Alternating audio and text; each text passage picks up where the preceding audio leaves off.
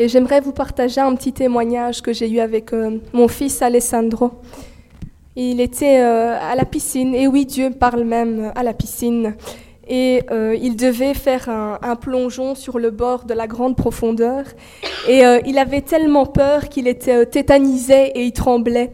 Et le, le, moniteur de piscine disait, mais pourquoi tu as peur? Je suis là, mais enfin, je suis là. Si j'étais pas là, mais là, je suis là. N'aie aucune crainte, vas-y, saute, saute dans mes bras, je suis là. Et il avait tellement peur qu'il tremblait. Et euh, le Saint-Esprit m'a vraiment parlé à ce moment-là. Il disait, tu, vois Joséphine, quand, quand tu es focalisé sur, sur la peur, sur la profondeur du problème, euh, tu n'entends plus rien. C'est comme si tout était figé, tout est centré sur, sur, le problème, combien c'est compliqué, combien c'est profond. Et le Seigneur, il disait, tu vois, si, si je suis là, tu, tu n'as aucune raison. Et, et, donc je, ressentais comme ça. Et même si je touchais le fond, et même si, si au plus profond de la piscine, ben, je suis là, je, je te relèverai. Et, et, à, un certain moment, il, a, il a su entendre notre voix. Et quand il a compris qu'il devait regarder le moniteur et pas la profondeur, alors là, il a osé sauter. Et, et le Seigneur me disait la même chose, tu vois, c'est quand tu me regardes moi, quand tu regardes Jésus au lieu du problème, eh ben ça te donne la force et le courage de sauter, d'affronter le problème. Même si c'est difficile, même si tu trembles, même si tout semble impossible, le Seigneur, il te donne la force et le courage de surmonter le problème. Et ce chant, c'est, c'est un peu ça. Il nous dit que Dieu, il est là avec nous, qu'on ne doit pas craindre parce qu'il est là. Et lui nous rend courageux et forts. Mais pour cela, il faut s'accrocher à lui, à sa parole. Et c'est comme ça qui, qui, nous donnera la force et qui nous fera réussir dans, dans notre chemin et dans, et dans toutes nos difficultés. Amen.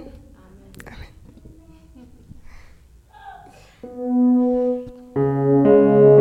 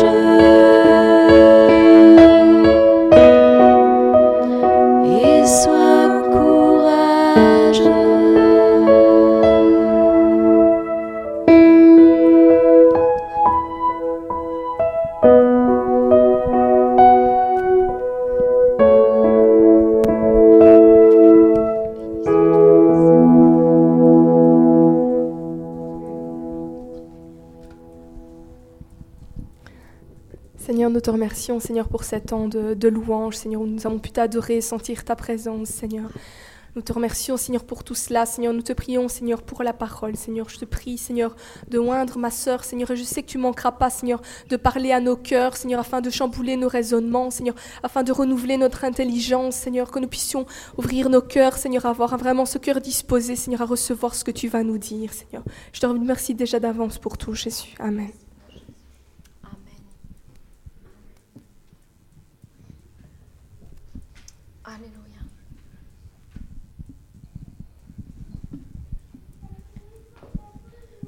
Amen.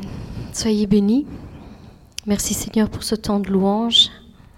C'est toujours vraiment un plaisir de rester dans la présence de Dieu. Amen. Alors aujourd'hui, je vais partager avec vous tous euh, un message que Dieu a vraiment déposé sur mon cœur. Et nous allons voir aujourd'hui l'histoire de la femme sunamite. Alors pour cela, nous allons prendre le passage dans Deux Rois à partir du, chapitre 4. Ah, voilà. Il a plus vite que moi. À partir du verset 8 jusqu'à 37, nous allons lire cette histoire. Un jour, Élisée passait par Sunem. Il y avait là une femme de distinction qui pressa, le pressa d'accepter de manger. Et toutes les fois qu'il passait, il se rendait chez elle pour manger. Elle dit à son mari, Voici, je sais que cet homme qui passe toujours chez nous est un saint homme de Dieu. Faisons une petite chambre haute avec des murs et mettons-y pour lui un lit, une table, un siège et un chandelier, afin qu'il s'y retire quand il viendra chez nous. Élisée étant revenu à Sunem, se retira dans la chambre haute et s'y coucha. Il dit à Géasi, son serviteur, appelle cette Sunamite. Géasi l'appela et elle se présenta devant lui. Et Élisée dit à Géasi, dis-lui, voici, tu nous as montré tout cet empressement, que peut-on faire pour toi? Faut-il parler pour toi au roi ou au chef des armées, de l'armée? Elle répondit, j'habite au milieu de mon peuple. Et il dit, Que faire pour elle? Géasi répondit, Mais elle n'a point de fils, et son mari est vieux. Et il dit, Appelle-la. Géasi l'appela, et elle se présenta à la porte. Élisée lui dit, À cette même époque, l'année prochaine, tu embrasseras un fils. Et elle dit, Non, mon Seigneur, homme de Dieu, ne me trompe pas, ne trompe pas ta servante. Cette femme devint enceinte, et elle enfanta un fils à la même époque, l'année suivante, comme Élisée lui avait dit. L'enfant grandit, et un jour qu'il était allé trouver son père vers les moissonneurs, il dit à son père, Ma tête, ma tête. Le père dit à son serviteur, porte-la à sa mère. Le serviteur l'emporta et l'amena à sa mère. Et l'enfant resta sur les genoux de sa mère jusque midi. Puis il mourut. Elle monta, le coucha sur le lit de l'homme de Dieu, fermait la porte sur lui et sortit. Elle appela son mari et dit, Envoie-moi, je te prie, un de tes serviteurs et une ânesse. Je veux aller en hâte vers l'homme de Dieu et je reviendrai. Et il dit, Pourquoi veux-tu aller vers lui? Ce n'est ni la nouvelle lune, ni le sabbat. Et elle répondit, Tout va bien. Puis elle fit sceller l'ânesse et elle dit à son serviteur, Mène, mène et pars, ne m'arrête pas en route sans que je, te le dise. Elle partit donc et se rendit vers l'homme de Dieu sur la montagne de Carmel. L'homme de Dieu, l'ayant aperçu de loin, dit à Géasi, son serviteur, Voici cette Sunamite. Maintenant, cours donc à sa rencontre et dis-lui, Te portes-tu bien? Ton mari et ton enfant se portent-ils bien? Elle répondit, Bien. Et dès qu'elle fut arrivée près de l'homme de Dieu sur la montagne, elle embrassa ses pieds. Géasi s'approcha pour la repousser, mais l'homme de Dieu lui dit, Laisse-la, car son âme est dans l'amertume, et l'Éternel me l'a cachée. Il ne me l'a point fait connaître. Alors elle dit, Ai-je demandé un fils à mon serviteur? N'ai-je pas dit, ne me trompe pas? Élisée dit à Géasi, Saint terrain, prends mon bâton, dans ta main et pars. Et si tu rencontres quelqu'un, ne le salue pas. Et si quelqu'un te salue, ne lui réponds pas. Tu mettras mon bâton sur le visage de l'enfant. La mère de l'enfant dit, L'Éternel est vivant, ton âme est vivante, je ne te quitterai point. Et il se leva et la suivit.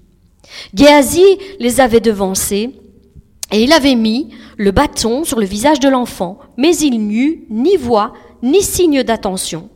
Il s'en retourna à la rencontre d'Élisée et lui rapporta la chose en disant L'enfant ne s'est pas réveillé.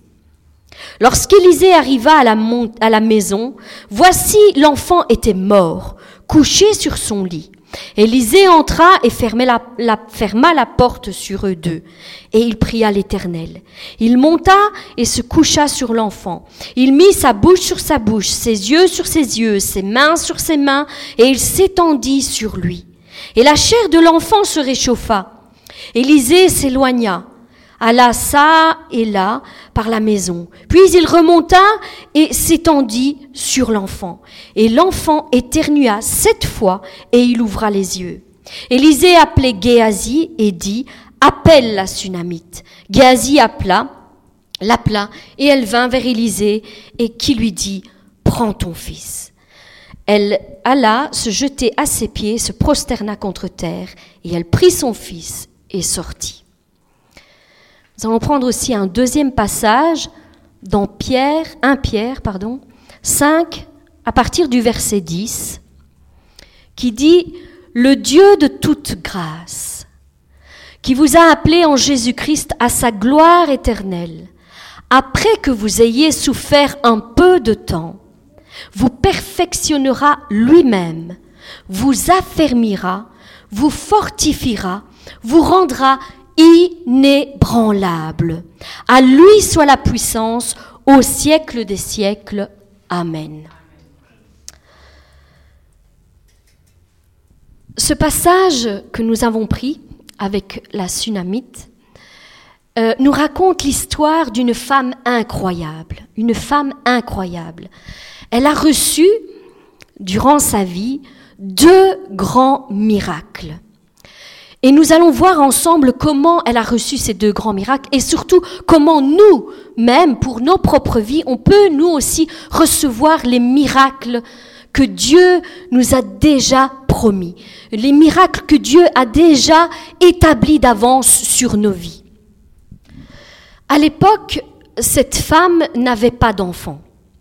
Et qui dit pas d'enfant dit pas d'héritier, pas de successeur. Donc pour les parents, que ce soit pour le père ou la mère, euh, ça devait être une grande souffrance. Ils n'avaient personne pour succéder à leur, euh, à leur, à leur entreprise. Donc ça devait être une très très très grande souffrance. Mais un jour, Élisée, Élisée qui est le digne successeur d'Élie, qui fut un très grand prophète aussi, euh, qui a marqué sa génération, euh, est passé par là. Il est passé par ce, village précisément là où cette tsunamite habitait. Et si nous lisons la parole de Dieu dans 2 Rois 4, euh, à partir euh, au verset 9, elle dit, Voici, je sais, je sais, dis à ton voisin, je sais, je sais que cet homme, c'est pas un simple voyageur. Je sais que cet homme, c'est pas un simple voyageur. Il y a une onction spéciale sur lui. Je le sais, je le ressens. Je ne sais pas comment. Je ne sais pas si elle a reçu des paroles de Dieu à ce moment-là. Je ne sais pas exactement. Mais ce que je sais et ce que je peux vous dire, c'est que quand Dieu vous donne une conviction intérieure, laissez le Saint-Esprit vous convaincre. Elle a reçu cette conviction et elle dit, je sais. Je sais qu'il y a une onction particulière sur cet homme. Et c'est pourquoi elle dira un peu plus loin à son mari euh, de préparer une chambre, d'aménager un espace pour lui. Parce qu'à chaque fois qu'il va passer, je veux qu'il soit chez moi, je veux qu'il soit dans ma maison, je veux que cette onction, elle reste là, elle demeure avec nous. Je sais, je sais, je sais qu'il y a quelque chose de particulier en lui. Et il faut dire aussi que cette femme connaissait aussi la parole de Dieu. Elle connaissait ce que Dieu avait aussi commandé à ses enfants. Et euh, nous pouvons le voir par exemple dans Deutéronome 10, à partir du verset 17, qui dit, Car l'Éternel votre Dieu est le Dieu des dieux, le Seigneur des seigneurs, le Dieu grand, fort et terrible, qui ne fait point d'acceptation de personne et qui ne reçoit point de présent qui fait droit à l'orphelin et à la veuve, qui aime l'étranger et qui lui donne de la nourriture et du vêtement. Elle avait certainement déjà lu ces passages où Dieu dit, faites, euh, exercez l'hospitalité, exercez l'hospitalité, c'est ce que j'attends de vous. On peut aussi le voir dans Ésaïe à partir du verset euh, du chapitre 6 à partir du verset 7 qui dit Il en toucha ma bouche et dit ceci a touché mes lèvres, ton iniquité est enlevée et ton péché est expié. Ce n'est pas ce que j'ai. euh, entendu la voix du Seigneur en disant euh, Qui enverrai-je? Non, c'est pas ce passage-là, chérie. euh,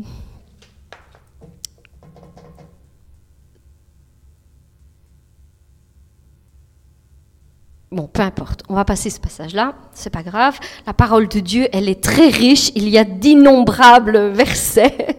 Je ne l'ai pas sous les yeux, mais c'est pas grave.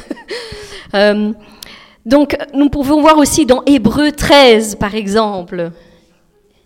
Voilà, euh, à partir du verset 1, et deux qui dit persévérer dans l'amour fraternel. N'oubliez pas l'hospitalité, car en l'exerçant, quelques-uns ont logé des anges sans le savoir. Ben, elle, comme je vous l'ai dit, elle, elle savait qu'il y avait quelque chose de particulier. Alors, sa façon à elle de servir Dieu, c'était d'exercer l'hospitalité. Dieu lui avait mis cette conviction à l'intérieur d'elle et euh, elle voulait honorer Dieu en le servant, en le servant avec ce qu'elle avait. Elle avait peut-être pas grand-chose à offrir. Cette femme, on ne dit pas qu'elle avait de grandes richesses ou quoi que ce soit. Elle avait peut-être pas grand-chose, mais tout ce qu'elle avait le faisait avec cœur. Et elle avait décidé de servir son Dieu en exerçant l'hospitalité. Bien souvent, euh, on se dit ça, on dit que euh, on n'a pas grand chose pour servir Dieu. Alors, euh, puisque j'ai pas grand chose, je sais pas faire grand chose. Mais il faut savoir que souvent, ce sont les petites choses, les plus petites choses même, je dirais, qui produisent les plus grands miracles. Ils sont la source de grands miracles. Peu importe si vous n'avez pas grand-chose, il faut euh, éviter de dire je n'ai pas grand-chose donc je ne fais rien. C'est une erreur, c'est une erreur. Parce que ce que tu vas mettre à la disposition de Dieu, aussi petit soit-il, crois-moi bien qu'il va l'utiliser et va faire de grandes choses. On peut le voir déjà euh, dans toute la création. Il y a tant de choses euh, qui nous parlent parle de l'immensité de Dieu, de ce qu'il peut faire à travers de petites choses. N'a-t-il pas créé à partir de la poussière l'homme? Déjà ça, euh, ça paraît pas grand-chose de la poussière. Et pourtant, il en a fait des hommes et des femmes. Si nous sommes là aujourd'hui, c'est parce qu'il a fait, à partir de cette poussière, il a fait un miracle. Euh, vous pouvez aussi le voir à travers la nature, à travers une petite semence qui est minuscule. Il peut faire grandir un arbre immense. Donc, ce n'est pas la, la, la la, la, grandeur de ce que vous allez lui donner qui va produire de grands miracles. C'est pas que si vous mettez quelque chose de très, de très grande valeur que Dieu va faire de grands miracles. Au contraire, Dieu se plaît dans les petites choses, même les plus insignifiantes à nos yeux, il se plaît pour euh, établir de grands miracles. Vraiment, euh, ce qu'il veut voir, c'est simplement notre volonté de le servir. Seigneur, j'ai pas grand-chose, mais avec ce que j'ai, je décide de te le mettre entre tes mains. Fais-en quelque chose. Pour mon frère, pour ma sœur, pour celui qui est dans le besoin, fais quelque chose avec. Et cette femme, on voit que cette femme, décide, de faire quelque chose pour honorer Dieu. Elle a donc, euh, comme nous l'avons dit, elle a exercé l'hospitalité pour Élisée. Et c'est ainsi que Dieu décida de la bénir en retour. Voyons un peu 1 Samuel 2, 30. Que nous dit-il?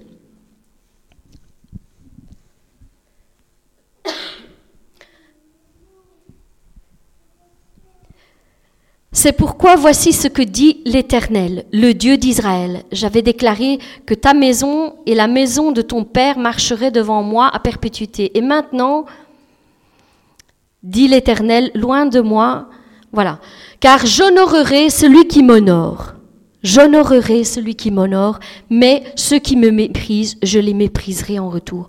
Il faut savoir que Dieu honore ceux qui l'honorent. Si vous honorez votre Dieu, peu importe avec ce que vous avez, peu importe. Mais si vous décidez d'honorer Dieu, Dieu vous honorera toujours en retour. C'est sa parole, c'est son caractère. Il honore toujours ceux qui l'honorent. Et euh, apprenons Apprenons de cela, apprenons à honorer Dieu avec tout ce que nous avons. Et là, je parle pas seulement d'argent, parce que euh, voilà, on parle beaucoup, euh, beaucoup parlent d'argent, d'argent. Il faut honorer euh, un ministère ou par le biais de l'argent. Je ne parle pas que d'argent. Bien sûr, si vous avez de l'argent, si vous avez, si Dieu vous a béni dans ce domaine et que vous avez de l'argent, vous avez euh, de quoi euh, bénir en retour un ministère, soutenir un ministère ou quoi que ce soit, faites-le, faites-le, faites ce que Dieu vous mettra à cœur. Mais là, je ne parle pas que d'argent. Il y a tant de manières différentes et incroyables de pouvoir servir Dieu avec ce que nous avons.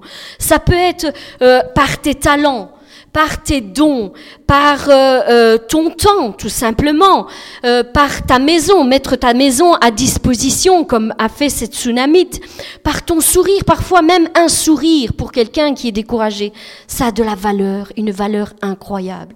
Pourtant ça paraît peu, mais pour celui qui le reçoit, croyez-moi, j'ai vu des gens qui étaient dans la dépression, prêtes à se suicider, et à qui un sourire, un encouragement, une parole, a réussi à les sauver et ils ne sont pas passés à l'acte. Donc ne méprisez pas ce que Dieu vous met à cœur. Exercez vraiment, laissez-vous inspirer par le Saint-Esprit, par toutes les manières. Euh, différentes qu'il peut nous donner. Euh, par, ça peut être des conseils, ça peut être des prières, bien sûr. Prier pour nos frères et nos sœurs qui sont dans le besoin. Il n'y a pas de limite. Dieu n'a pas de limite. Euh, et il ne se limite pas euh, dans, dans, dans, sa façon d'agir. Il peut faire de grands miracles avec les plus petites choses. Et laissez-vous, je vous encourage vraiment à vous laisser guider par le Saint-Esprit. Lui vous, en, vous enverra, lui vous montrera ce qu'il faut faire, quand il faut le faire et avec qui il faut le faire. Soyez à l'écoute du Saint-Esprit. Ça, c'est important. Et lui vous convaincra. Donc, nous voyons que cette femme a reçu en retour le plus grand des miracles à ses yeux. Elle ne s'en doutait pas. Elle ne s'en doutait pas qu'elle allait recevoir euh, en exerçant l'hospitalité. Elle, ne, se serait jamais doutée qu'elle aurait reçu ce grand miracle. Nous pouvons le lire dans 2 Rois 4, à partir du verset 16. Voilà, Élisée lui dit, donc, à cette même époque, l'année prochaine, tu embrasseras un fils. Et elle dit, non, mon Seigneur, homme de Dieu, ne, me, ne trompe pas ta servante. Mais cette femme devint enceinte et elle enfanta un fils à la même époque, l'année suivante, comme Élisée le lui avait dit. Elle lui dit, ne me trompe pas, ne me trompe pas. Cette parole que tu viens de me donner, je ne m'y attendais plus. Je ne m'y attendais plus. C'est vrai que c'était une grande souffrance que je portais depuis des années, des années. Sans doute cette femme a, a, prié pendant longtemps, elle a espéré pendant longtemps, elle a, elle a crié à Dieu, elle a prié, elle a pleuré, elle a espéré jour après jour que cette, cette, euh, ce miracle puisse arriver et qu'elle puisse recevoir un fils. Et quand l'homme de Dieu lui dit, euh, à cette même époque, tu vas embrasser un fils. Maintenant, c'est ça, je te l'annonce, tu auras un fils. Elle dit, ne me trompe pas, ne me trompe pas, je t'en prie. Parce que si la parole n'arrive pas, si le miracle n'arrive pas, selon la parole que tu viens de me donner, je n'arriverai plus à m'en relever. Je n'arriverai plus. Parce que j'ai tant espéré et il n'est jamais rien arrivé. Et maintenant, tu me dis que, euh, que, que je vais recevoir un fils. Ne me trompe pas, je t'en prie. Et là, j'aimerais ouvrir simplement une petite parenthèse à tous ceux et toutes celles qui parlent de la part de Dieu. Je vous en supplie, parlez de la part de Dieu avec crainte et tremblement. Parce que si vous annoncez quelque chose qui n'est pas ce que Dieu a dit, vous pouvez tuer la personne qui la reçoit. Vous pouvez tuer sa foi. Ayez la crainte quand vous parlez de la part de Dieu. Ayez la crainte de ce que vous dites. Vous portez un message. Et si Dieu n'a pas parlé, Dieu n'accomplira pas ce, ce, ce, que vous venez de dire. Il ne faut pas utiliser la parole de Dieu en vain. Il ne faut pas que nos paroles soient vaines. Et encore moins utiliser le nom de Dieu en vain, en disant Dieu m'a dit ceci et Dieu m'a dit cela. Ne parlez pas en vain. Soyez certains que Dieu a parlé avant d'annoncer quelque chose à quelqu'un. Parce que comme la vraie prophétie peut relever, peut soutenir, peut restaurer et peut guérir, eh bien la fausse prophétie, celle qui ne s'accomplit jamais, peut tuer la personne qui la reçoit. Alors je vous en supplie, je vous prie d'avoir de la crainte et du tremblement quand vous parlez de la part de Dieu. C'est important. Honorez Dieu aussi dans, dans, dans ce que vous faites. Parce qu'aujourd'hui, on voit tout et n'importe quoi, et il y a tant et tant de gens qui sont blessés et qui sont euh, déçus par des paroles qui ont été vaines. Donc, euh, euh, nous pouvons, dans Exode 20, à partir du verset 7, j'aimerais qu'on lise ceci, Exode 20, verset 7. Tu ne prendras point le nom de l'Éternel ton Dieu en vain, car l'Éternel ne laissera point impuni celui qui prend son nom en vain. C'est une parole de l'Éternel. Ne prenez pas la parole de l'Éternel en vain. N'annoncez pas des choses qui ne sont pas. Parce que dans Matthieu 12, 37, il est dit ceci. Par tes paroles, tu seras justifié, et par tes paroles, tu seras condamné. Si vous dites des choses que Dieu n'a pas dit, vous vous attirez une condamnation contre vous. Alors, ayez de la crainte. Exercez, oui, il faut exercer la prophétie. Si Dieu a parlé, mais gloire à Dieu, parce que cette parole s'accomplira, cette parole relèvera. Mais si Dieu n'a pas parlé, apprenez à vous taire. Je referme la parenthèse. Donc finalement, nous voyons que cette femme a osé croire. Et pourquoi je dis oser croire? Parce que comme je vous l'ai dit, c'était vraiment une souffrance en elle de ne pas avoir eu euh, cet enfant. Mais quand l'homme de Dieu lui dit euh, tu vas en voir un enfant, elle a été d'abord euh, peut-être perturbée quand elle a reçu cela, mais après elle a dit ok, je vais oser croire de nouveau que Dieu peut encore exaucer un vieux rêve que moi j'avais enterré, j'avais mis de côté. Donc elle a pris cette position face à sa foi. Et elle a été, croyez-moi bien, et ça c'est important, j'aimerais que vous le reteniez, elle a été totalement restaurée dans sa foi. Le jour où elle a osé croire que Dieu avait euh, déterré ce vieux rêve et l'avait exaucé, elle fut totalement restaurée dans ta foi. Dis à ton voisin, aujourd'hui tu vas être restauré dans ta foi. Tu vas être restauré.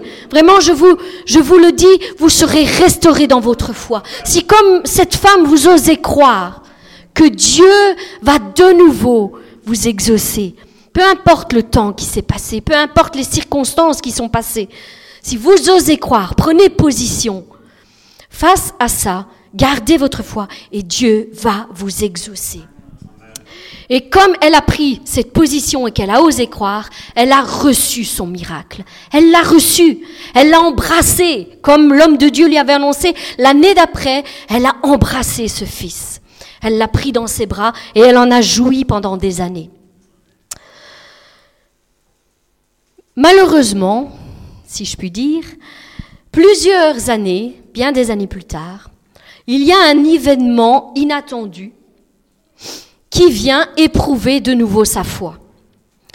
Nous allons le lire dans 2 Rois 4 à partir du verset 18. L'enfant grandit, et un jour qu'il était allé trouver son père vers les moissonneurs, il dit à son père, Ma tête, ma tête. Le père dit à son serviteur, Porte-le à sa mère. Le serviteur l'emporta et l'amena à sa mère. Et l'enfant resta sur ses genoux, euh, sur les genoux de sa mère, jusque midi, et puis il mourut. Alors là, c'est une terrible tragédie. Son enfant, son miracle, si je puis dire, son miracle vient de mourir entre ses mains. C'est un drame incroyable. Je, je, je, me mets à la place de cette femme. Pour un père, pour une mère, il n'y a rien de plus terrible que de perdre son enfant. C'est quelque chose d'incroyable. Donc euh, l'enfant de la promesse meurt sous ses yeux et on pourrait dire qu'elle perd tout. À ce moment-là, c'est comme si le monde s'effondrait devant elle, elle perd tout. C'est une terrible douleur euh, pour cette femme, une grande souffrance de nouveau vient l'accabler. Et, nous, comment on pourrait réagir face, à ça euh, C'est quelque chose, je ne sais même pas s'il est possible de surmonter ce genre d'épreuve. Un père ou une mère qui perd un enfant, ça doit être terrible. Je ne peux pas mettre de, quantité de, valeur sur cette souffrance, tellement elle me semble terrible. Mais moi, j'ai été stupéfaite par cette femme. Cette femme a une force de caractère incroyable. J'ai vraiment été stupéfaite quand j'ai lu et j'ai relu et j'ai relu ce passage. Je dis, mais Seigneur, cette femme, elle est incroyable. Sa réaction dépasse mon entendement. Pour, pour vous dire vraiment la vérité, elle dépasse mon entendement. Et, et, et j'ai dit, waouh, j'aimerais être comme cette femme. Et je, je, je, prie pour que tous, vous soyez des hommes et des femmes comme cette femme, inébranlables, avec une force de caractère incroyable. Peu importe la chose qui lui est tombée dessus, elle, elle a une réaction. Je, je, je n'ai pas de mots pour qualifier sa réaction. C'est un roc. C'est vraiment une personnalité, un, un, une forte personnalité et que nous puissions tous vraiment avoir ce, acquérir cette force de caractère. Je vous invite vraiment à lire ce passage euh, euh que, que, nous voyons un, peu en grand, en, dans les grandes lignes, parce que quand on médite cela, croyez-moi bien, il y a des trésors incroyables dans ce passage. Je vous invite vraiment à, à relire ça chez vous. Donc c'est dans Deux Rois, euh, au chapitre 4, de verset 8 à 37. Méditez-le chez vous et laissez le Saint-Esprit vous conduire dans toutes les profondeurs de l'Écriture. Donc, euh, notre manière d'agir et de réagir, c'est-à-dire notre comportement face aux événements, influence considérablement euh, notre destinée. Vous savez ça, notre comportement face à une situation, il influence considérablement notre destinée. Soit il attirera la faveur de Dieu, l'intervention de Dieu dans la situation, soit il la repoussera. Vous ne pourrez pas euh, avoir sa faveur ou son intervention dans, euh, dans votre situation. Euh, notre comportement face aux épreuves est vraiment quelque chose de, de, de primordial.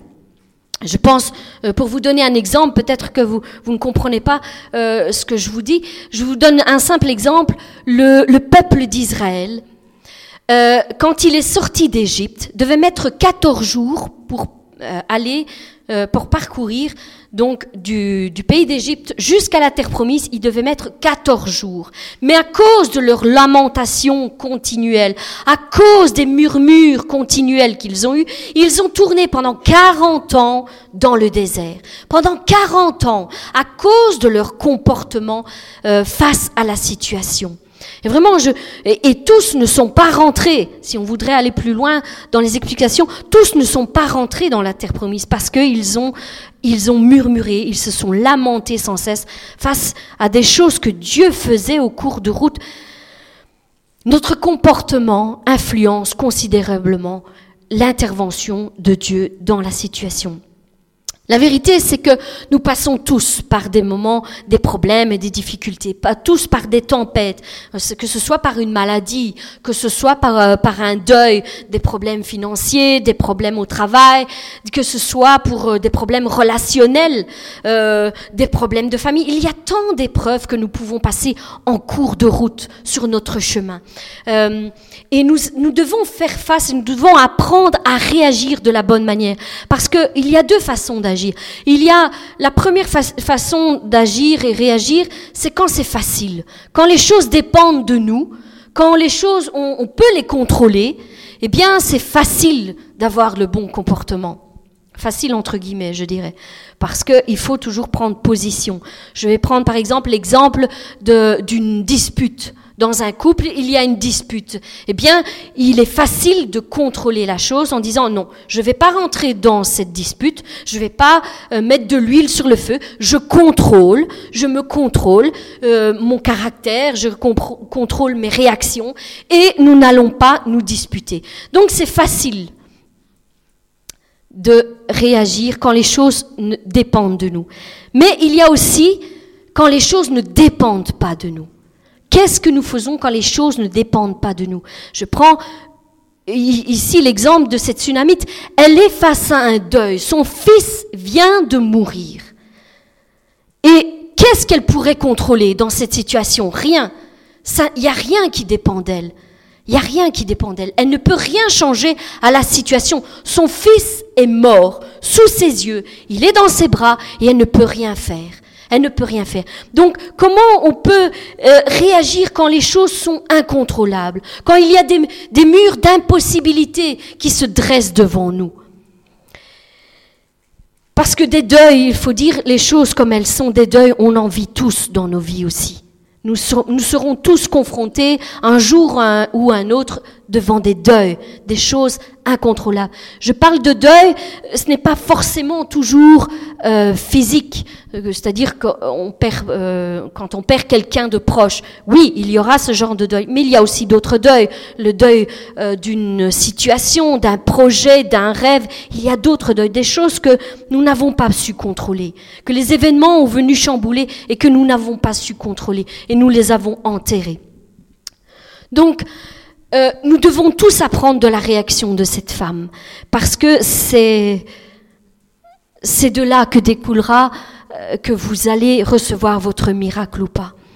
Et nous allons le voir dans 2 Rois 4, 21.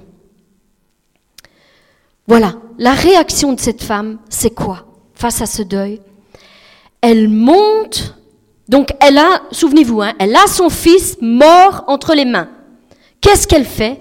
Elle monte, elle couche l'enfant sur le lit de l'homme de Dieu, elle ferme la porte sur lui et elle sort.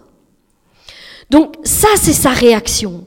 Elle prend le fruit de sa douleur, elle prend le fruit de sa tristesse, elle prend ce fruit, elle monte dans la chambre, elle le dépose sur le lit d'Élisée, Élisée qui, est, qui était l'homme de Dieu, qui dans le temps représentait la présence de Dieu. On pourrait le dire, euh, le, le, le symboliser, c'était la présence de Dieu. Elle le dépose sur le lit dans la présence de Dieu.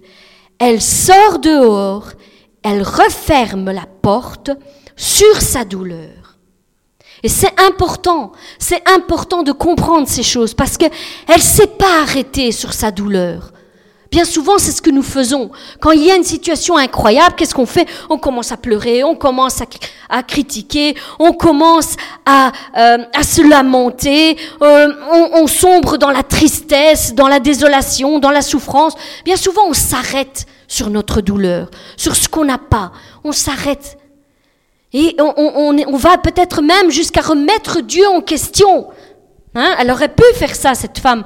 Elle aurait pu dire, mais Seigneur, c'est toi qui me l'as donné. Et maintenant, tu me le reprends. Elle aurait pu entrer dans ce genre de raisonnement. Mais c'est pas ce qu'elle a fait. C'est pas ce qu'elle a fait. Elle a pris le fruit de sa douleur. Elle est montée dans la chambre. Elle l'a déposé devant la présence de Dieu. Et elle est sortie.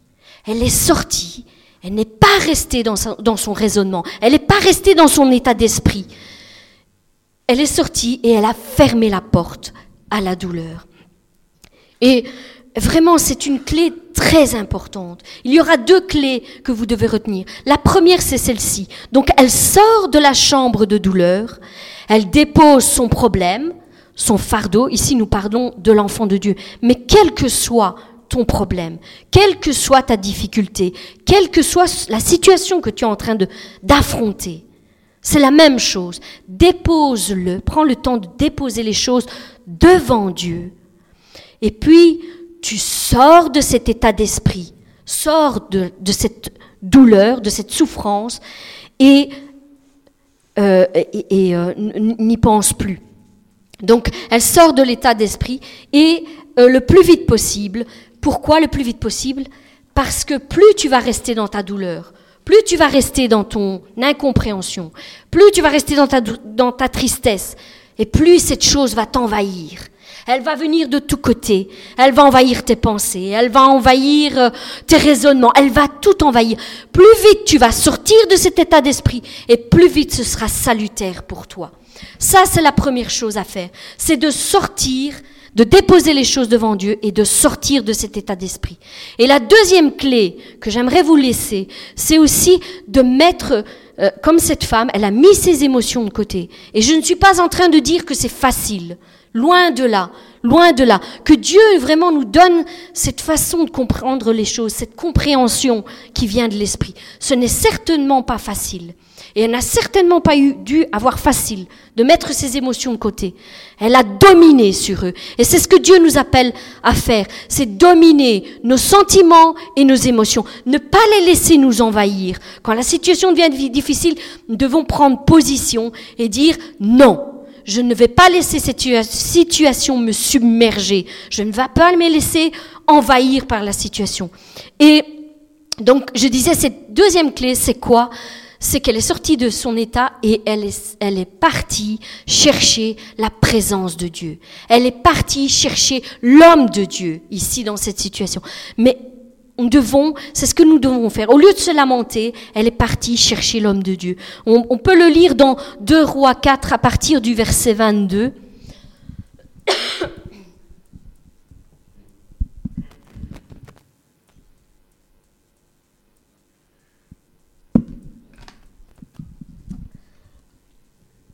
Elle appela son mari et dit, Envoie-moi, je te prie, un de tes serviteurs et une, une des ânesses.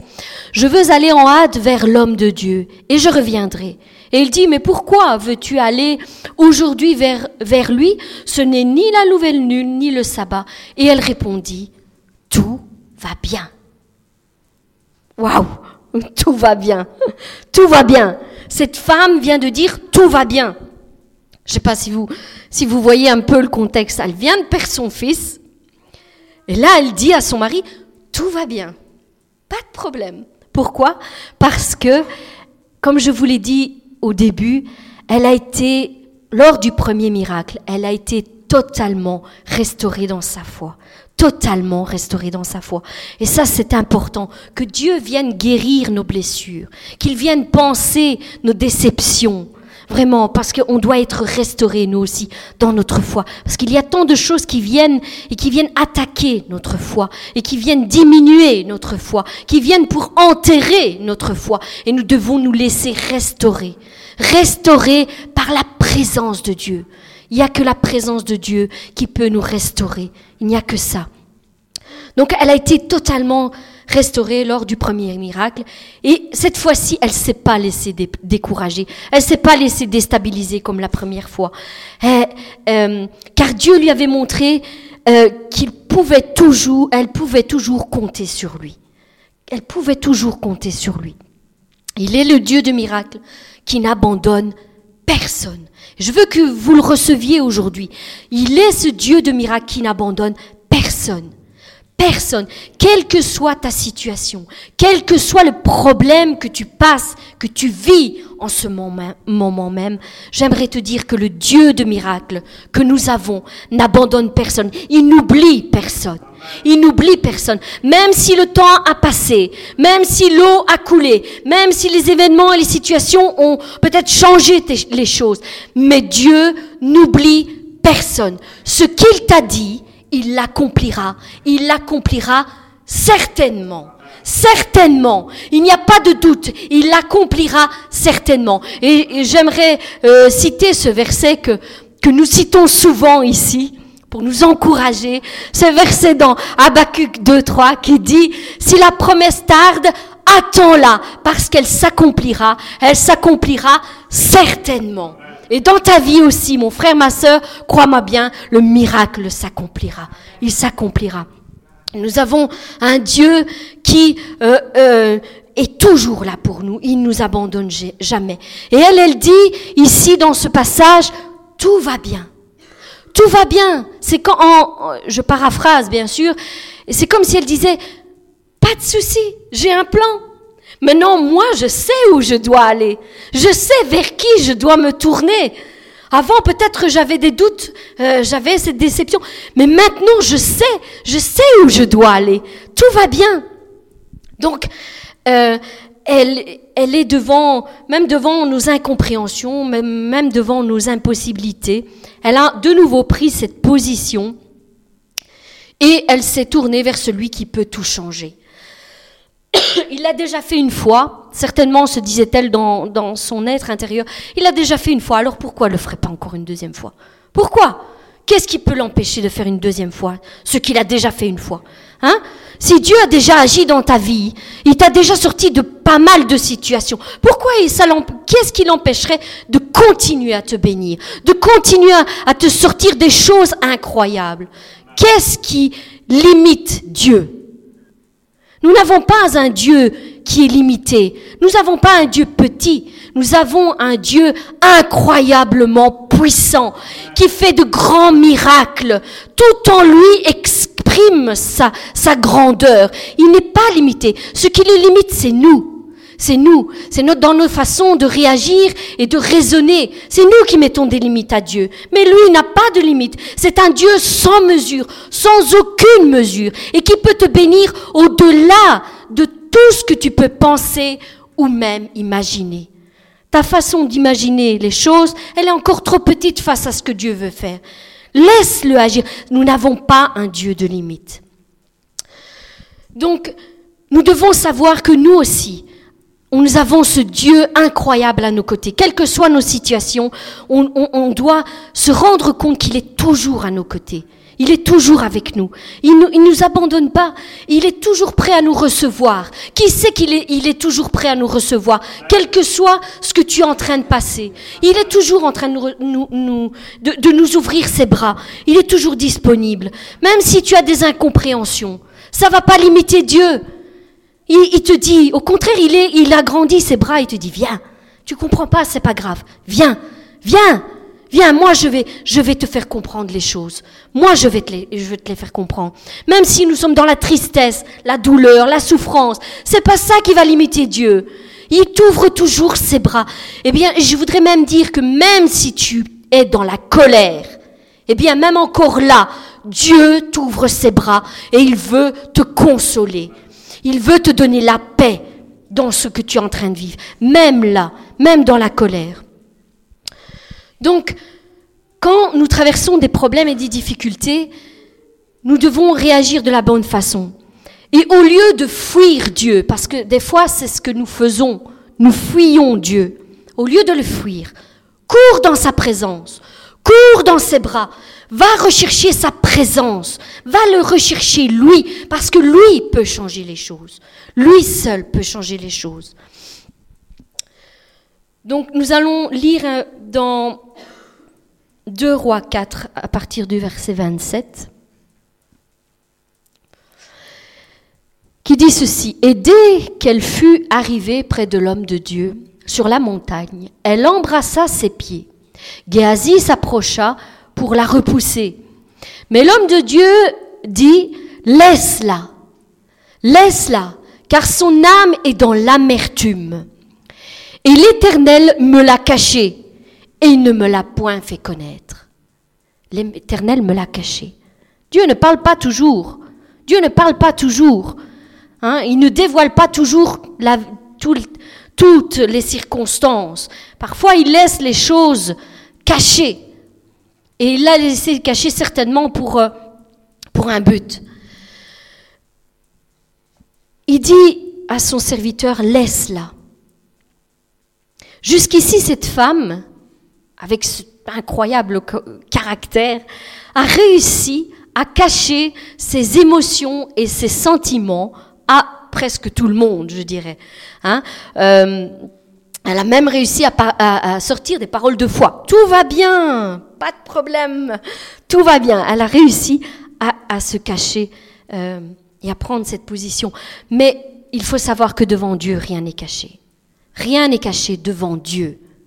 Peut-être tu peux cacher les, les choses devant les hommes, hein, si Dieu ne les révèle pas, tu peux les cacher devant les hommes, mais devant Dieu, Rien n'est caché. Lui, il lit les cœurs. Il lit pas ce qui sort de ta bouche. Il lit pas ton comportement. Il lit dans le cœur. Il va dans les profondeurs de ton cœur. Il te connaît personnellement et intimement. Et donc, elle ne peut se cacher devant lui. Il connaissait, Dieu connaissait son véritable état d'âme. Et quand ici il est dit, euh, donc Élisée dit, laisse-la, car son âme est dans l'amertume. En fait, c'est une mauvaise traduction que nous avons. Euh, la traduction française n'est pas très euh, fiable parfois. En fait, le véritable texte dans l'origine dit, son âme est dans une profonde détresse. Ça, ce sont les paroles qui sont euh, véritables. elle, son âme est dans une profonde détresse. Et quand on crie à Dieu, Dieu nous entend. Amen. Quand on crie à Dieu, Dieu nous entend. Il entend, je dirais même, j'irai plus loin, il entend même les soupirs. La parole nous le dit, il entend même nos soupirs. Donc c'est pour dire qu'il nous entend. Et non seulement il nous entend, mais en plus il nous délivre de toutes nos détresses, de toutes nos angoisses. J'aimerais prendre un passage dans Psaume 7, euh, 107, pardon au verset 6. Voilà. Ils souffraient de la faim et de la soif, leur âme était languissante. Dans leur détresse, ils crièrent à l'Éternel et il les délivra de leurs angoisses. Ça, c'est la parole de Dieu. Il y a tant de passages, euh, quand vous lisez les psaumes, il y a tant de passages qui disent euh, ils étaient donc affligés, ils crièrent à l'Éternel et l'Éternel les délivra de toutes leurs angoisses. Donc euh, Dieu euh, n'est pas limité. Dieu étend sa main, il étend sa main et il change les choses. Même les choses qui à nous nous sembleraient invraisemblables.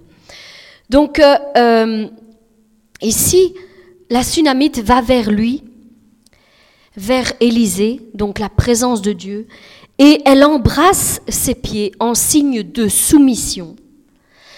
Et elle lui répète une chose qu'elle lui avait déjà dite. 2 Rois 4, 28. Elle lui dit, Ai-je demandé un fils à mon Seigneur? N'ai-je pas dit, ne me trompe pas? Et c'est vrai, nous l'avons lu, elle l'avait dit bien avant, au tout début, ne me trompe pas. N'avais-je pas dit cela? Et là, je crois qu'Élisée commence tout doucement à se rendre compte de la situation. Et euh,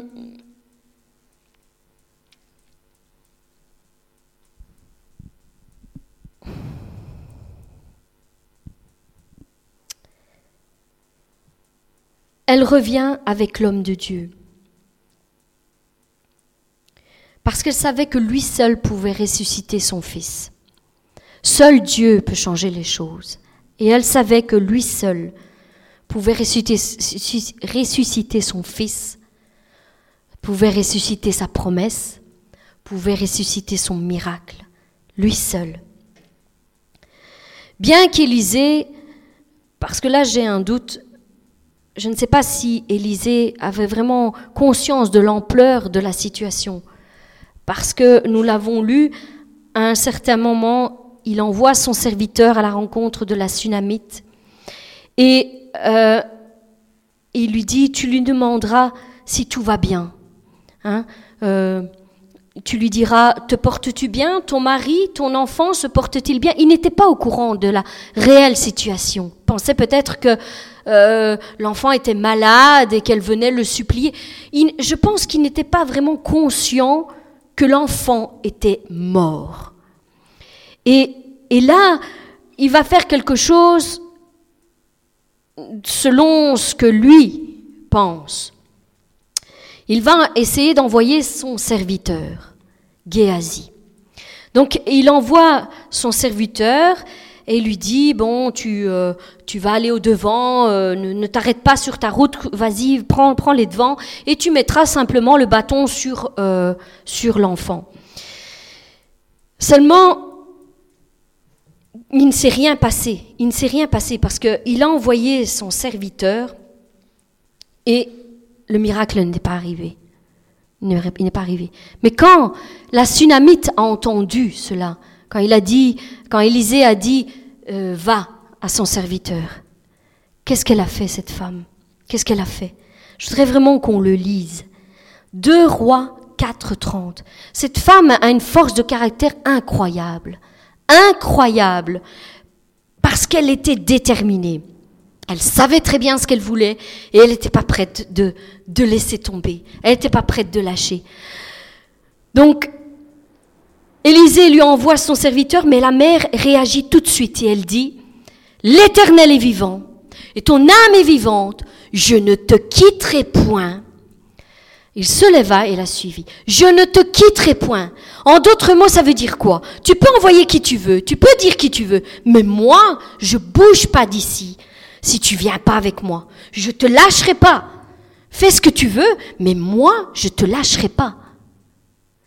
Et plus je méditais sur ce passage et plus Dieu me, me montrait que tous les hommes et les femmes qui ont reçu de grandes bénédictions dans leur vie ont été des femmes, des hommes et des femmes déterminés, qui ont été violents. Nous l'avons vu euh, dans d'autres études, ils ont été violents. Ils ont, ce sont les violents qui s'emparent du royaume de Dieu.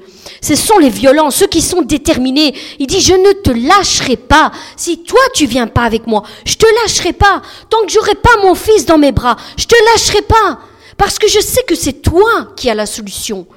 Hein Donc euh, on peut, euh, ça me fait penser à, Jacob dans Genèse 32, au verset 26. Qu'est-ce qu'il dit, Jacob? Je ne te laisserai point aller que tu ne m'aies béni. C'est la même chose. Jacob a été béni de l'Éternel. Il a combattu contre l'Éternel. Et il a été béni pourquoi? Parce qu'il n'a pas lâché Dieu. Il l'a pas lâché. Et c'est ça qui a fait en sorte que la main de Dieu s'est étendue sur sa situation et qu'il a été béni au-delà de toute mesure. Quand tu reçois quelque chose de la part de Dieu, quand, quand tu reçois une promesse, ne lâche pas jusqu'à ce que cette chose arrive. Et crois-moi bien, elle arrivera. Dieu veut simplement voir ta détermination, jusqu'où tu es capable d'aller. Est-ce qu'à la moindre petite épreuve, tu vas te détourner, tu vas accepter la situation, ou est-ce que tu vas saisir la promesse, la tenir ferme jusqu'à ce qu'elle va s'accomplir? Dieu n'est pas un menteur. Il n'a jamais menti. Et il ne, il ne mentira jamais. Parce que Dieu est vérité. Et tout en lui est vérité. Et s'il te dit quelque chose, s'il te dit quelque chose, crois-moi bien, il va l'accomplir. Il est assez puissant pour l'accomplir. Quel que soit ton problème, il est assez puissant pour l'accomplir. Et cette femme l'avait compris. Elle dit, je te lâcherai pas si toi tu viens pas avec moi. Je veux pas de ton serviteur. Je veux que c'est toi. Je sais que l'onction elle est sur toi. Souvenez-vous, au début nous l'avons vu, elle savait. Elle avait cette conviction à l'intérieur qu'il y avait cette onction sur l'homme de Dieu. Et elle savait que Dieu, elle, avait eu la preuve que Dieu avait déjà fait des miracles et elle voulait encore de nouveau voir la main de Dieu s'étendre sur sa situation. Donc, elle, elle, elle a tenu ferme. tous les hommes, je disais tantôt, tous les hommes et les femmes de Dieu qui ont reçu de grands miracles, c'était des hommes et des femmes déterminés. Il y a tant d'exemples dans la parole de Dieu. Je vais vous en citer quelques-uns. Mais juste quelques-uns, parce qu'on pourrait rester des heures en citer, parce qu'il y a vraiment de, de, de, de, grands exemples dans la parole de Dieu. Euh, C'est la même détermination qui a poussé Noé à construire une arche au sommet d'une montagne. Alors qu'il n'y avait pas une seule goutte de pluie, il s'est acharné, passez-moi l'expression, il s'est acharné à construire une arche sur la montagne, bien que tout le monde se moquait de lui. Il a été jusqu'au bout et ce qui lui avait été dit s'est accompli. Il y a eu le déluge. C'est la même détermination qui a poussé Abraham à donner son fils unique en sacrifice, euh, étant persuadé que Dieu le lui rendrait d'une manière ou d'une autre. C'est la même détermination que nous l'avons vu avec Jacob quand il disait, je ne te lâcherai pas si tu ne me bénis pas. C'est la même détermination qui a poussé Moïse à étendre le bâton devant l'impossibilité de la mer rouge pour qu'elle s'ouvre et que le peuple passe. C'est la même détermination qui a conduit les amis de Daniel dans la fournaise ardente la fournaise ardente qui était chauffée sept fois plus fort que d'habitude. Ils sont entrés dans cette, dans cette euh, fournaise et ils n'ont pas été brûlés. Et la parole nous dit que même leurs vêtements ne sentaient même pas l'odeur de, de, du brûlé. C'est vous dire comme la protection de Dieu est avec eux. C'est la même détermination qui a poussé tant d'hommes et femmes de Dieu. Que dire de Daniel quand il se retrouve dans euh, la fosse aux lions, face à des lions Eh bien, il a tenu ferme, il n'a pas renié son Dieu, et Dieu était avec lui, là aussi, dans la fosse aux lions.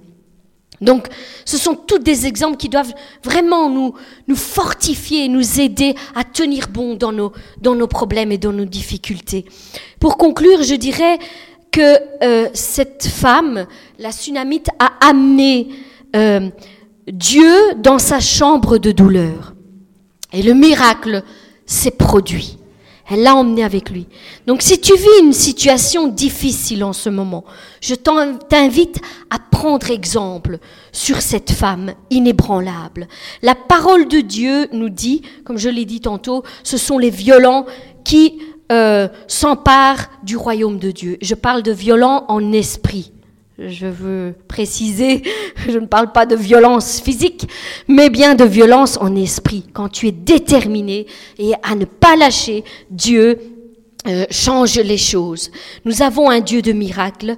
Et, et il n'y a pas l'ombre d'une variation en lui. Il est le même hier, aujourd'hui et éternellement, la parole nous dit. Donc, il s'appelle le Dieu de l'impossible, à qui tout est possible. Tout est possible. Rien ne lui est impossible. Il n'y a pas de situation impossible que Dieu ne puisse changer. Il n'y a pas de rêve brisé que Dieu ne puisse ressusciter. Il n'y a pas de couple séparé que Dieu ne puisse unir à nouveau. Il n'y a pas de famille divisée que Dieu ne puisse réunir à nouveau. Il n'y a pas de maladie, aucune maladie, aussi grave soit-elle, que Dieu ne puisse guérir. Il n'y a pas de situation financière trop catastrophique que Dieu ne puisse restaurer. Quelle que soit ta situation, elle n'est pas trop difficile pour Dieu. Elle n'est pas trop difficile pour lui.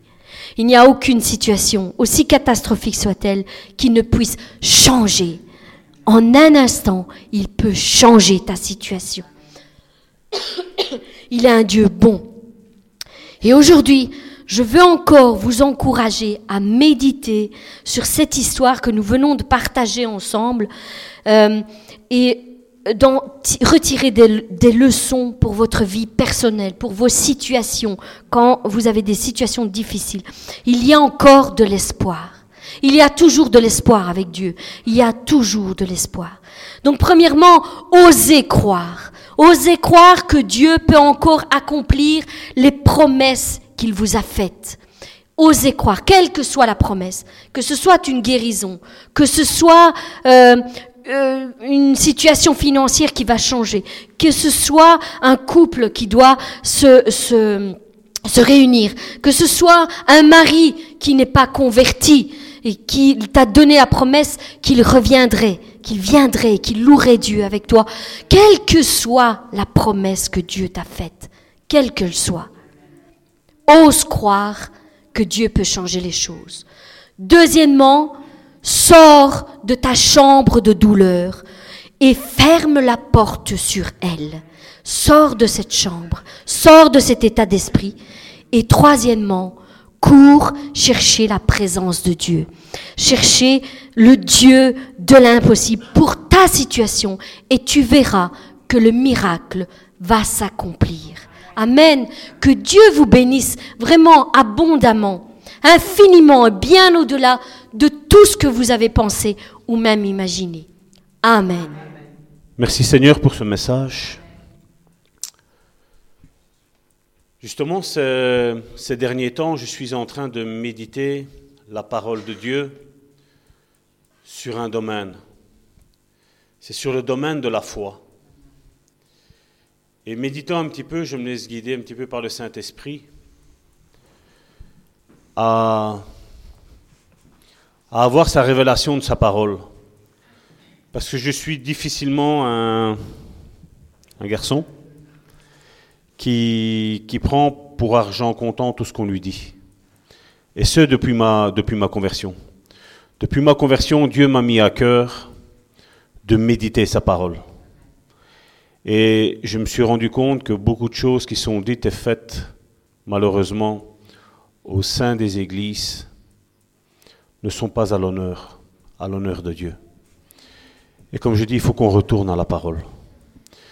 Les premiers chrétiens avaient un credo, c'était sola scriptura, en latin, qui veut dire l'écriture seule. Ce qui doit nous importer, c'est l'écriture seule. Et la foi, aujourd'hui, ben, tout le monde dit croire en un Dieu. M'a même dit euh, récemment que nous étions des dieux. Je doute. Je doute. Il n'y a qu'un seul Dieu et moi je vais honorer lui. Parce que ce que nous sommes tous, c'est tout par la grâce de Dieu. Tout don parfait descend de lui, la Bible nous dit. Amen. Je voudrais aussi... Euh, il y a un point que Karine a relevé, mon épouse Karine a relevé, c'est que cette femme, la tsunamite, allait chercher l'homme de Dieu. Cette tsunamite savait qu'il y avait un Dieu, mais elle savait aussi qu'il y avait un homme de Dieu. Et aujourd'hui, il est vrai, comme je dis, il y en a beaucoup qui aiment. Nous avons mis aujourd'hui encore une fois notre culte en live sur Facebook, parce que comme je dis, nous n'avons rien à cacher. Nous voulons prêcher ce que la parole de Dieu dit.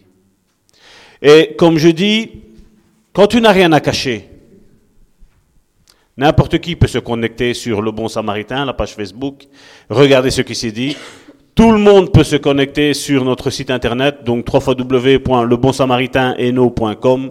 Tout le monde peut aller là, tout le monde peut écouter, et tout le monde peut analyser ce qui est dit, ce qui est fait. Euh, cette femme savait qu'il y avait un homme de Dieu. Mais je veux dire aussi que malheureusement aujourd'hui, il y en a beaucoup avec les moyens de communication que nous avons mais on préfère rester à la maison. Et, comme je dis, on peut mettre des amens à toute bonne prédication qui est selon la parole de Dieu. Mais vous savez, dans la vie de ces personnes-là, Dieu ne fera jamais rien. Et je vais m'expliquer. Dieu a donné un lieu, l'Église.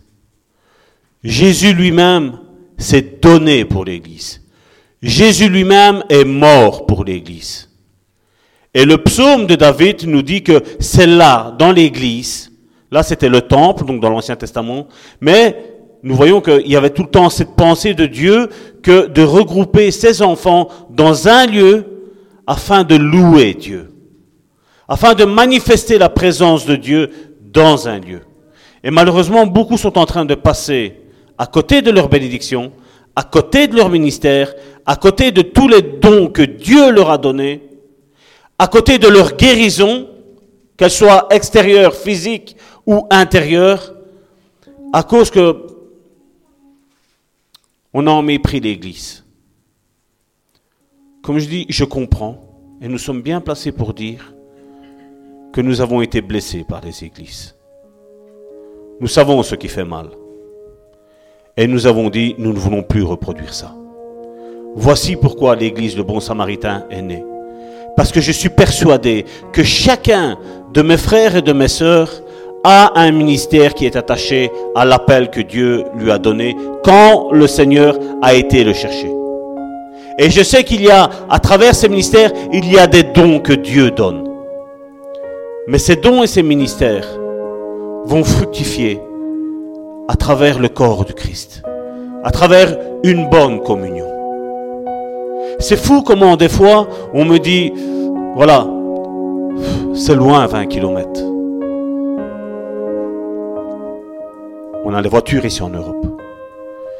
Mais c'est fou que à pied, en Chine, au Bangladesh, au Maroc, pays musulman, en Algérie, pays musulman, des gens font des cinquantaines et des soixantaines de kilomètres à pied pour aller écouter la parole de Dieu.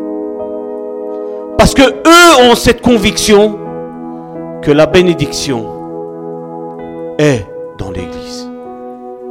Et c'est pas parce que, un exemple, si moi je crois que la bénédiction n'est pas dans l'église, qu'elle n'y sera pas parce que moi je l'ai décidé. Non.